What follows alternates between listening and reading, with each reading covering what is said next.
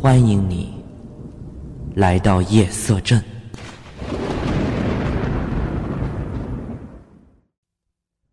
澡堂里的咳嗽声。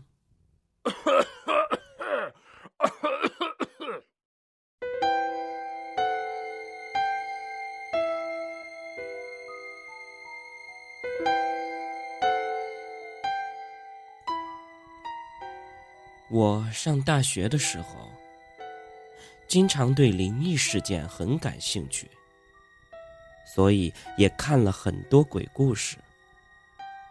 无论是长篇大论的灵异小说，还是民间的一些短篇真人亲历，我都有看过。也许是常在河边站，哪有不湿鞋的道理。所以，就在我还在校期间。发生了一件我至今都无法解释的事情。我的大学坐落在一个小城市，虽然建校历史比较久，但可能也正是这个原因，所以学校的基础设施不是很完善，连一个简单的澡堂也没有。夏天的时候还好解决。男生在水房就可以解决了，但是到了冬天，没有热水器的寝室就没法满足隔三差五洗澡的需求了。好在我们学校周围还有几所澡堂，到了冬天，生意确实还是蛮火的。无论早晚，人数总是很多。而我所经历的，就在我大三期间有一次去校外洗澡的时候发生的。记得好像是星期五，那天下午上完课，已经接近了六点。回到寝室，觉得身上痒痒的不舒服，就收拾了一下内衣、洗漱用品，准备去周围的澡堂洗澡。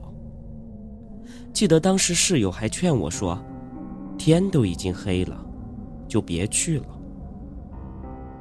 可是我想，怕第二天早上起不来，好像明天还要降温，所以就打算早点去洗。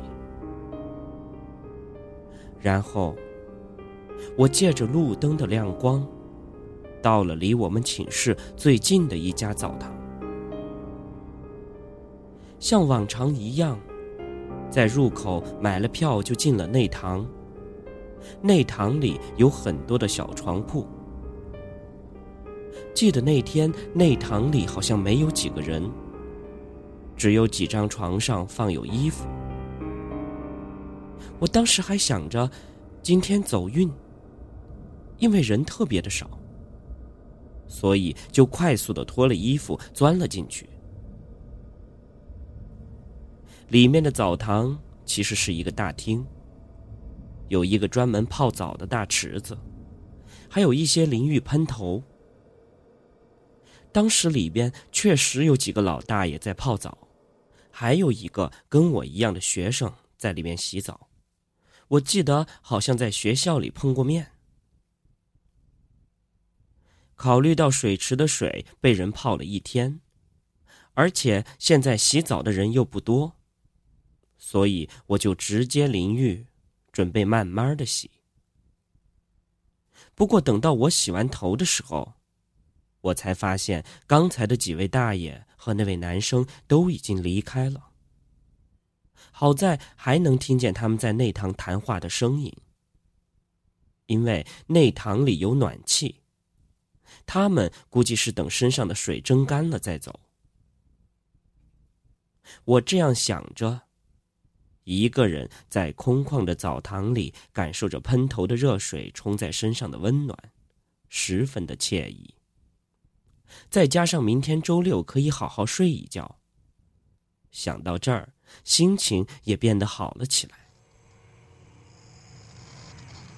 但是忽然，我感到背后有一丝的凉意，我转过头看了看。那边是那个还冒着热气的水池。我隐隐约约的，好像能够看见一个人上半身的轮廓，好像是还泡在池子里。但是这种朦胧不清的感觉，竟让我有了丝丝的寒意。我赶紧转过头，简单的涂了沐浴露，就随便冲了一下，立马就从澡堂里走了出来。我当时还安慰自己看错了。当我走出来的时候，才发现内厅里也就只剩下一个老大爷。看着内厅的白炽灯散发着温暖的光，和正在穿衣的老大爷，我突然有一种莫名的安全感。但想一想，可能不会再有人来了，也许老板一会儿就该关门了，我也就没有犹豫，赶紧穿衣服准备离开。而这个时候。那位老大爷也拿起了一个小袋子，准备离开。刚好那时我正低着头穿鞋，能听见老大爷走时关门的声音。而就在我已经穿好第二只鞋，准备起身的时候，我忽然听到澡堂里传来一声咳嗽的声音，那声音非常的清晰。好像是一个老年人的咳嗽声，当时我就感觉头皮一麻，心脏好像都漏跳了一拍。也就在那个瞬间，好像整个房间都安静了下来，连水滴滴在地板上的声音好像都听不见了。当时我整个人都傻了，浑身感觉就僵住了一样。也许是看到那位老大爷出门，老板这个时候推开了门走了进来，看了看内厅，就对我说：“哎，小伙子，里面还有没有人呢？快点吧，要关门了。”说着还向澡堂里面走去查看。也就是听到老板的话，我才反应过来。于是赶紧站起了身，把换下来的衣服、沐浴露什么的，一股脑就塞到了包里，头也没抬的就走了。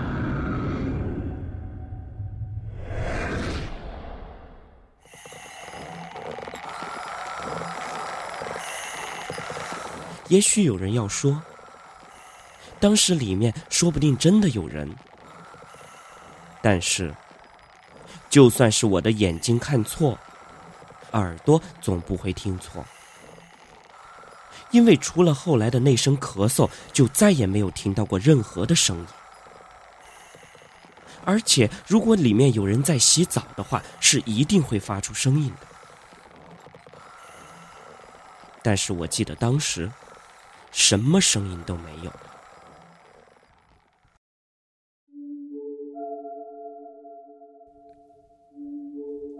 到了后来。我就再也没有去过那家澡堂。